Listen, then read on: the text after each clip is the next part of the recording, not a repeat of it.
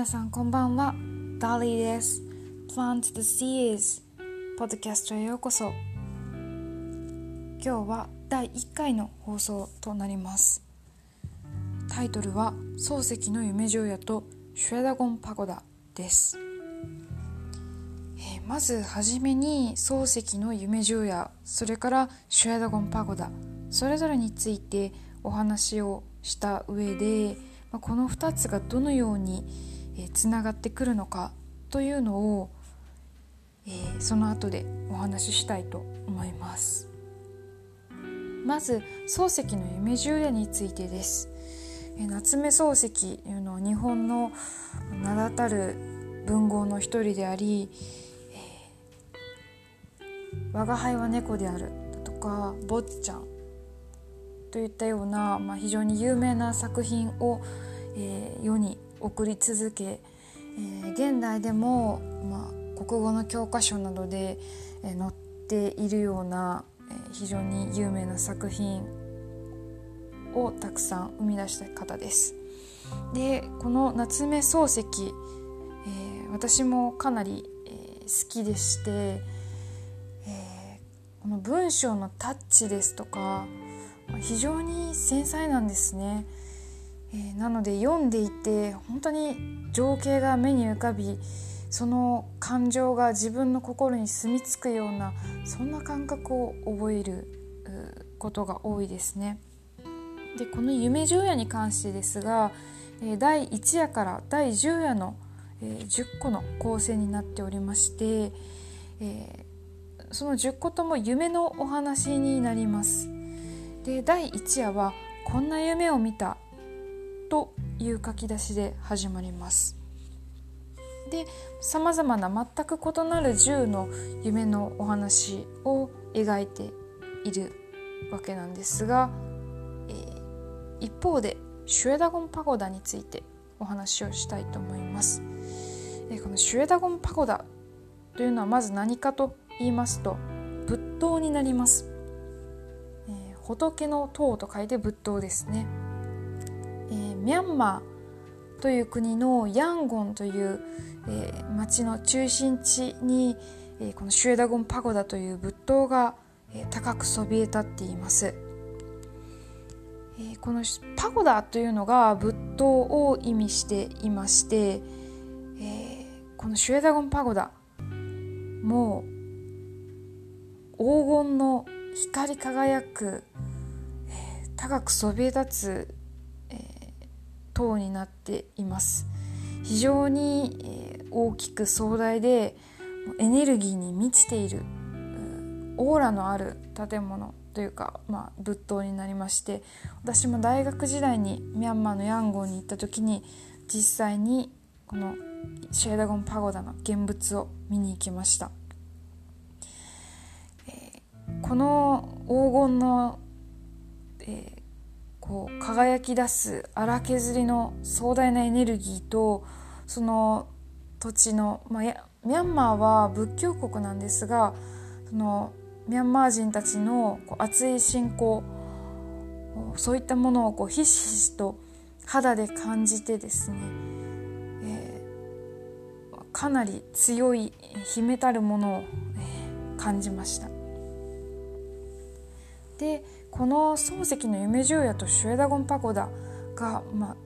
どうつながってくるのかっていうお話なんですけれども、えー、それは事の発端は私が友人と話していた時にあります。どんな色が好きかっていうような話をしていて私は金色ゴールドが大好きだというふうに答えました皆さんねあのまあ金属としてのゴールドだったり、えー、お金のマネーもすごく好きだと思います。私自身は好きなんですがそれ以上にこの金色という色がとてもこう見ているだけでこう体の奥底からこうエネルギーを感じられる色ですごく好きだという話をしました。で金かと金といえばまあ何のシンボルがあるだろうっていう話をしていてでまあ金といえばという象徴をね探していたんですけれどもその中で私はやはりその冒頭にあった大学時代に、えー、生で見たシュラダゴンパゴダが非常に鮮烈に脳に残っている。そのシュレダゴンパゴダの金が、まさに象徴だっていう話をしました。すると、まあ、その友達は、えー、シュレダゴンパゴダを見たことがなくどんな建物かもなと聞か聞いてきたので、えーま、その造形物をこう説明言葉で説明するというのは非常に難しいなと思いながら何かこういい表現がないだろうかと思っていたところ金色かと。金色であれば日本で言えば、金閣寺があるよねと。金閣寺と同じような感じと聞かれていやいや全く愛異なるものだというふうに答えました。何が違うのと聞かれて同じ金色だけれども明らかに違う。ただその違いを言語化するのが難しくてうーんと頭を悩ませました。悩ませた時に、えー、出てきた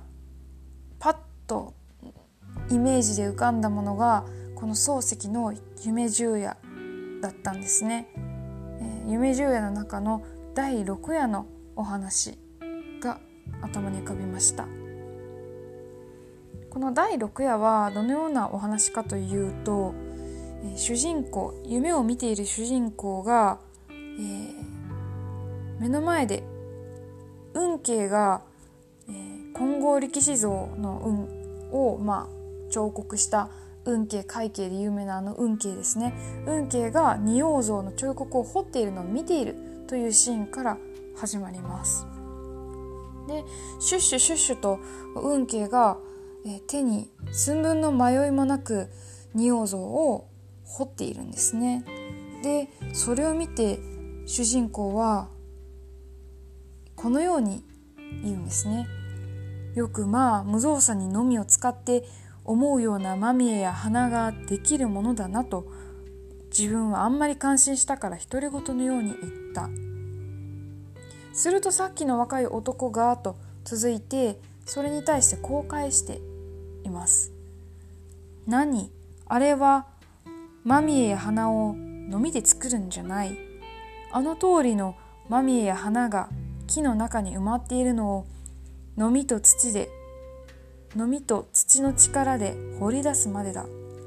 まるで土の中から石を掘り出すようなものだから決して間違うはずはない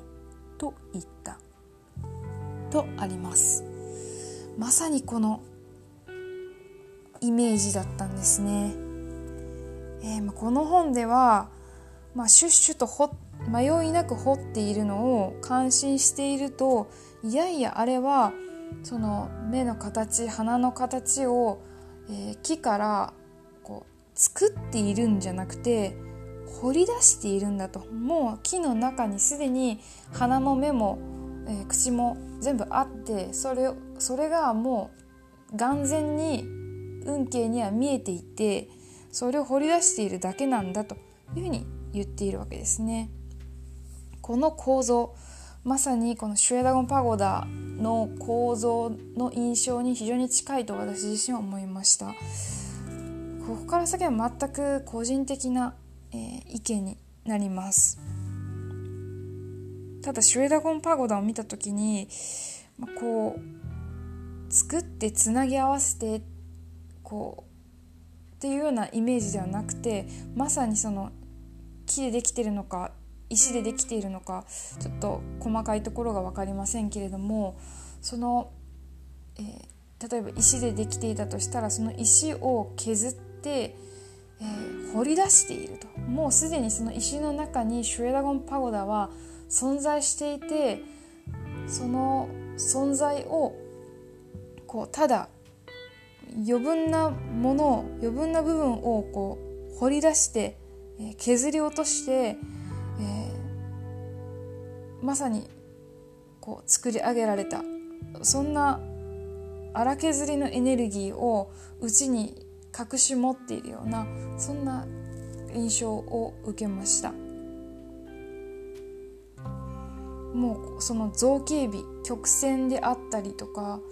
その表面の美しさもう全てにおいてもうエネルギーの塊ですね。そんな印象を受けました。方で金閣寺はと言いますと非常に繊細な構造をしていて、えー、もちろんあの非常に美しい、えー、建築物ではあるんですけれども、えー、印象的にはこう0から1からこう積み上げて作り上げられたこうどんどんオンして作り上げられたようなそんな感覚があります。なのでもうそのものをつなぎ目なくそのものがこう抜き出されて出来上がったものとこ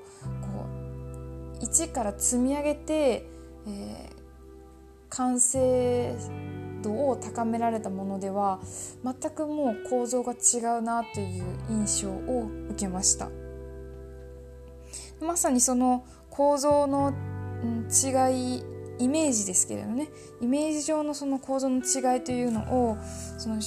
表現するに至ってはこの「夢十夜」の第6夜の話が、え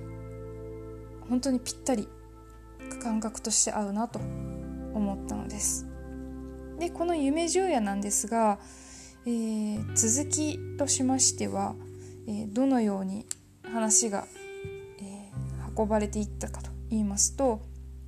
この運慶が迷いなく掘ってるのを見てで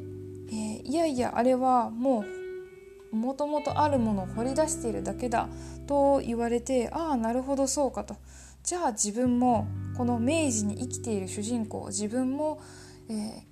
木とのみさえあれば仁王像を掘り出せるんじゃないかと思って、えー、実際にやってみるんですね。けれど何回やっても仁王は見えないし出てこない。でそこでやっとまあこの明治の時代に運慶が生きている理由が分かったというような形で話が終わるんですね。まあ、この明治に生きている自分自身が今目の前で運慶ですね鎌倉時代の運慶を見ていること自体がおかしいんだけれども、まあ、なぜ運慶がそうしているのかが見えたというオチになります。